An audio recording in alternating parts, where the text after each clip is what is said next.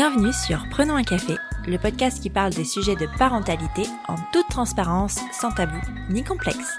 Je suis Élise Bulté et chaque mardi, je reçois un ou une humaine concernée de près ou de loin par la parentalité. Nous échangeons sur des sujets souvent éloignés des contes de fées, mais toujours passionnants et criants de vérité. Cette saison, je te propose aussi un épisode bonus chaque vendredi. Il sera composé soit d'une parole d'expert sur le sujet abordé le mardi, soit d'un épisode solo un peu drôle pour dédramatiser certains sujets de parentalité. Pour cette première parole de pro, j'ai le plaisir de recevoir Natacha Butzbach, psychologue spécialisée en accompagnement parental et créatrice du compte Instagram La Curiosité Bienveillante. Natacha nous éclaire sur la place du ou de la conjointe lors de la dépression du postpartum de la mère ayant accouché. Tu penses être seule à galérer? Mets tes écouteurs et prenons un café. Bonjour Natacha. Bonjour Elise. Bienvenue sur Prenons un café de nouveau. Euh, Aujourd'hui, je te reçois dans un cas de figure différent de la première fois. Nous sommes sur le premier épisode de Parole d'expert de Prenons un café. Nous allons aborder le thème de la dépression postpartum, mais du côté du conjoint ou de la conjointe. Euh, Est-ce que, avant de commencer, tu peux nous dire qui tu es, s'il te plaît? Bien sûr. Je m'appelle Natacha Busbach, je suis psychologue en périnatalité et en soutien à la parentalité. J'ai un compte Instagram qui s'appelle la curiosité bienveillante. J'écris depuis trois ans au sujet de la parentalité et bah, j'ai un cabinet de consultation libéral euh, aussi où je prends en charge principalement des parents dans toutes les difficultés inhérentes à la parentalité et à la psy-périnatalité. Cette semaine, on a abordé avec Raphaël euh, la place du conjoint, euh, en l'occurrence parce que c'est un homme, ou de la conjointe dans la dépression du postpartum. Est-ce que tu peux brièvement nous rappeler ce que c'est que la dépression du postpartum? Alors la dépression postpartum, c'est une affection qui touche, alors en fonction des statistiques, de 7 à 19% des femmes, dans le cas des symptômes légers, euh, donc euh, des femmes ayant accouché. Euh, c'est en gros un état de grand mal-être, de découragement, le fait de pleurer beaucoup, euh, de pas se sentir à la hauteur, alors avec beaucoup de culpabilité, d'anxiété, euh, et parfois même des, épisodes de panique par rapport à, principalement par rapport à sa parentalité, mais ça euh, se généralise en fait souvent à la, vie euh, globale. C'est une affection qui est vraiment très envahissante euh, chez les mères. C'est bien à différencier du baby blues. Le baby blues, c'est euh, souvent dû à une chute hormonale, ça dure quelques jours. La dépression postpartum dure beaucoup plus longtemps, elle est beaucoup plus envahissante, elle ne disparaît pas euh, d'elle-même, elle demande une prise en charge. Et euh, on considère qu'il faut s'inquiéter à partir du moment où ça fait 15 jours qu'on est dans cet état-là. Mais globalement, en fait, quand on se sent vraiment plongé dans un profond mal-être, et pas juste un blues assez pénible qu'on ressent quasiment toutes euh, aux alentours de 3 4 jours postpartum, eh ben c'est important d'aller consulter sans attendre des professionnels formés sur le sujet. Parfois, euh, les mères se rendent pas compte en fait qu'elles sont euh, en train de plonger dans une dépression postpartum et elles sont quand les mères sont en couple avec avec quelqu'un, quels sont les signes justement qui peuvent alerter la personne qui vit avec la mère en dépression postpartum sur cette dépression? Bah, euh, souvent, il y a ce côté euh, euh, grande tristesse et sentiment de pas être à la hauteur, justement, comme je le dis dans les symptômes qu'il y a. C'est ce côté où la mère va constamment dire mais non, je suis nulle, je comprends rien, ça va pas, de paniquer complètement dès que l'enfant pleure, parce que spoiler alerte, euh, un bébé ça pleure euh, assez souvent, et il peut y avoir, au lieu d'avoir une espèce de dire ok, je suis pas très bien, mais euh, on va trouver les solutions, c'est un peu un état de panique quand il y a des pleurs. Ça peut aussi être vraiment ce côté euh, très angoissé en fait à tous les sujets dès qu'il faut faire quelque chose par rapport au bébé. Trop souvent c'est ça en tout cas, et d'avoir vraiment ce, beaucoup de culpabilité de pas être une assez bonne mère, euh, souvent des exigences très élevées où la femme va dire qu'elle y arrivera jamais et qu'elle n'y parvient pas. Euh, bon beaucoup, beaucoup de pleurs etc et beaucoup d'irritabilité. C'est ça qui peut être très perturbant, c'est ce côté de, parfois de la demande d'aide ou de, du besoin d'aide qui est refusé en fait par la mère parce qu'elle se sent mise en échec si quelqu'un d'autre arrive à faire quelque chose qu'elle n'arrive pas. Et pourtant à côté de ça, il y a un profond, enfin parfois en tout cas un profond découragement dans tout ce qu'il y a à faire et l'impression, bah, le côté euh, d'entendre un enfant pleurer, de quasiment pas pouvoir bouger pour aller le consoler ou euh, de le matin, on, se lève et en fait, on n'arrive pas à se lever en fait tellement c'est envahissant. Et donc forcément, ça, le conjoint, il peut le voir, quoi. Il, voit, il voit bien que par rapport à ce qui était anticipé ou par rapport à quelque chose, c'est pas un comportement habituel ou normal de quelqu'un qui est en bonne santé mentale. C'est mhm. clair. Et alors dans ces cas-là, quand on, on se rend compte de ces symptômes-là, qu'est-ce que le ou la conjointe peut faire? Moi, ce que j'ai tendance à dire, c'est surtout de faire attention à, alors, c'est séparer un peu le B à bas quand on est dans une relation euh, saine avec son ou sa partenaire, qui est de pas euh, mépriser le conjoint, de pas d'être dans, dans, un soutien en fait inconditionnel, dans le sens où on va dire ok, je vois que ça va pas bien, je ne sais pas forcément quoi faire pour t'aider, euh, je peux essayer de te soulager dans les tâches du quotidien parce que manifestement t'en as besoin, mais manifestement je sais, moi je me sens aussi, je présume, c'est souvent le cas, hein, souvent perdu par rapport à, à ce sujet-là et on va trouver des solutions ensemble pour que ça aille mieux. Donc cette posture-là, en fait, elle va aider à se dire, ok, en fait, il y a un problème, il y a une solution, euh, je ne vais pas bien, mais c'est pas la fin du monde et mon conjoint va pas considérer que je suis une mère atroce parce que je fonctionne comme ça. Évidemment, l'exact inverse est à éviter, hein, considérer que, enfin, en tout cas, avoir des mots méprisants, des comportements désagréables, des propos qui vont être dénigrants par rapport à sa capacité maternelle, vont évidemment être des facteurs précipitants de la dépression postpartum. Euh, comment on peut, je vais dire pousser, mais j'ai pas envie de dire pousser parce que c'est un mot que j'aime pas, mais comment on peut euh, conseiller ou amener euh, sa conjointe à consulter quelqu'un quand on s'aperçoit que, bah, que ça va pas en fait? Moi, ce que j'aurais tendance à proposer, c'est alors soit lui dire que déjà on est inquiet pour elle et qu'on a envie de l'aider et que manifestement il y a quelque chose qui va pas, et qu'il y a probablement des moyens de l'aider. En fait, euh, gros problème qu'il y a, c'est qu'en France, il y a encore beaucoup de psychophobie. Et donc parfois, le fait de pas être bien dans sa santé mentale est encore tabou. Et donc parfois, il peut y avoir un peu un déni par rapport à ça, ou carrément euh, une impossibilité à, à, s'en rendre compte parce que, euh, imaginons le cas d'une femme qui aurait elle-même eu une mère avec une euh, grosse dépression postpartum qui n'aurait pas été bien soigné parce que forcément il y a 30 ans c'était pas forcément hyper bien pris en charge avec un déni général dans la famille. Bref il peut y avoir quelques quelques freins psychiques comme ça à prendre en charge une dépression postpartum. Un truc qui peut être bien fonctionné c'est de passer par un, un médiateur entre guillemets hein, une médiatrice dans le sens où quand on va voir le pédiatre ou la sage-femme avec une maman euh, pas bien, on peut dire bah tiens je t'accompagne, on va pas la laisser aller seule et dire bah voilà. Euh, moi de mon côté alors euh, ma femme n'a plus de questions, ok on a fait sa consultation tout va bien, on a fait la consultation du bébé tout va bien. Je me pose comme des questions. Est-ce que c'est normal que ma femme ou que mon que ma compagne ait telle et telle réaction? J'avoue que moi ça m'inquiète. Elle n'a pas s'inquiéter mais moi j'ai besoin de vous poser la question à vous. Comment ça se passe? Et est-ce qu'il y aurait moyen que, que quelle posture je peux avoir pour l'aider?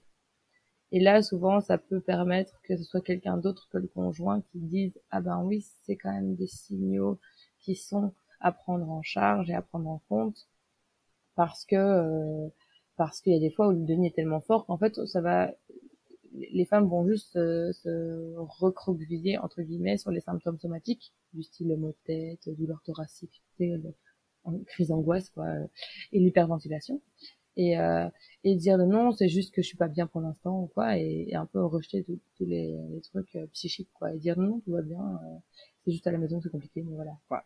Et donc passer par quelqu'un d'autre ça peut être une option pour l'aider ou en tout cas lui suggérer. Après ça à voir mais en vrai en vrai de vrai souvent les femmes qui sont sujettes à une dépression postpartum après avoir passé la première phase de oh non c'est pas vrai ça me touche moi elles sont souvent en recherche d'aide. Parce que c'est tellement envahissant et tellement fort et c'est tellement destructeur que et en fait il y a souvent une recherche d'aide. Et le problème qu'il y a c'est souvent c'est trouver l'aide adéquate est plus compliqué en fait que la demande en tant que en tant que tu vois parce qu'on là j'ai vraiment envie de me concentrer sur le ou la conjointe qui euh, vit avec une personne euh, malade parce que c'est une maladie.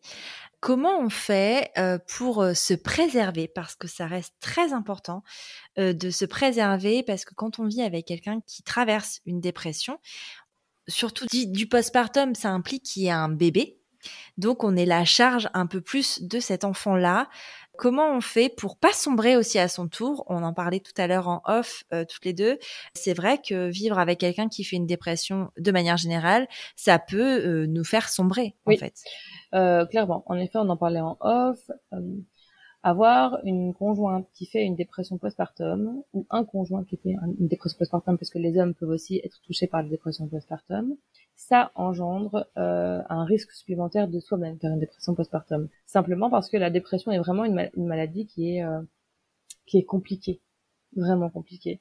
Les dépressions majeures qui durent dans le temps sont vraiment des psychiques de l'immobilité, en fait, du manque d'envie, l'absence de joie, l'absence de, possibilité à se réjouir, l'absence de possibilité à avoir envie de quoi que ce soit, en fait. Et donc, forcément, la relation euh, s'éternit, en fait, dans une dépression. Il n'y a pas d'autre possibilité, en fait, parce que justement, même si on est très amoureux et même si potentiellement on était très heureux avant, puisqu'il y a une espèce de voile sur la vie en général, en fait, on n'a plus droit à rien et donc on n'a plus à rien non plus dans la dans l'entretien du couple. Se préserver, ça va être notamment dans le fait de ne pas être l'unique relais du bébé, euh, en sachant que ben quand on a un enfant qui arrive, c'est quand même un sacré chamboulement, et de prendre en compte ces chamboulements-là. Dans le cas des pères ou des mères bis, les lois sont quand même très peu favorables. Parce que même si aujourd'hui, alléluia, au 1er juillet, on avait le droit déjà à un mois de congé à la naissance, dans le cas d'une dépression postpartum, en fait, souvent, ça arrive au moment où euh, le ou la partenaire retourne au boulot, en fait. Ça se s'aggrave encore au moment où elle se retrouve seule avec le bébé, avec souvent très peu de visites, très peu de choses comme ça. Donc, en fait, ça va être de, prendre du temps pour être un peu plus parent que ce qu'on aurait pu être si on avait eu un, un conjoint ou une conjointe en bonne santé, mais d'avoir quand même des relais, d'avoir un support, que ce soit un support euh, en termes de, de bras, hein, et d'ailleurs principalement en termes de bras, pour en fait gérer l'intendance, euh, mais aussi gérer aussi parfois le bébé, que ce soit parfois pour des nuits, donc il y a des nounous de nuit hein, qui existent spécialement pour ça, pour permettre en fait qu'il y ait quand même une certaine dose de sommeil nécessaire, que l'alimentation soit correcte, parce que c'est quand même deux choses fondamentales hein, dans toutes les maladies mentales. Hein. La dépression et le sommeil, ce sont des choses vraiment très très importantes. Mmh. Et euh, aussi qui est un relais pour que le, ou la partenaire puisse vivre des choses positives en dehors du couple. Donc ça veut dire euh, pratiquer son activité sportive, ça veut dire euh, pouvoir s'aérer, pouvoir euh, être autre chose qu'un coparent d'une personne malade psychiquement quoi. Et ça ça vaut pour toutes les maladies en réalité. Hein. C'est parce que quelqu'un est pas bien qu'on doit sombrer avec, même si on est en plein amour de cette personne-là et qu'on est très en empathie avec elle. Voilà, faut faire attention à soi. Et aussi, évidemment, très souvent, il est nécessaire et intéressant en tout cas de se faire soi-même suivre en psychothérapie afin de pouvoir livrer tous ses ressentis. Parce que dès ce ressenti par rapport à la personne malade, il y en a. C'est pas honteux en soi, mais on peut pas lui balancer en pleine gueule en fait.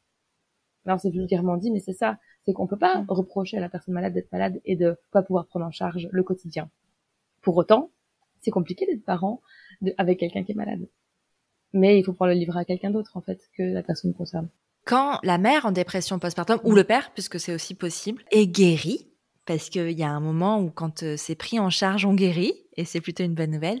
Quand euh, la personne donc euh, n'est plus malade, ça peut aussi créer un déséquilibre finalement au sein de la famille, au sein du couple, parce que la personne change avec la thérapie, la personne euh, va mieux, et en fait, en tant qu'accompagnant, on peut être justement toujours dans ce truc-là. Qu'est-ce qu'on peut faire en fait? Comment retrouver un équilibre dans cette famille, dans le couple, euh, lorsque la personne est guérie? Bah, ça demande en effet pas mal de flexibilité psychique, dans le sens où on sort d'un truc qui a été extrêmement fort et intense émotionnellement et psychiquement pour les deux personnes, et en effet, il y a des fois où il y a des mécanismes en fait de fonctionnement qui ont été mis en place pendant plusieurs mois parfois, voire même plusieurs années.